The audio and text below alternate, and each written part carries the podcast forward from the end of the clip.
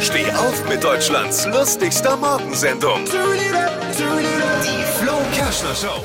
Das britisch-schwedische Pharmaunternehmen AstraZeneca vermarktet seinen Coronavirus-Impfstoff zukünftig in der EU unter einem neuen Namen. Oh, Ja. Vaxzevria. Kannst du nicht mal aussprechen. sehr wild.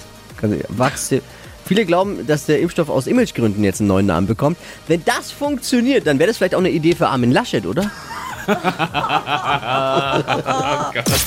Alle Gags von Flo Kerschner in einem Podcast. Jetzt neu, bereit zum Nachhören. Flo's Gags des Tages. Klick Hitradio N1.de.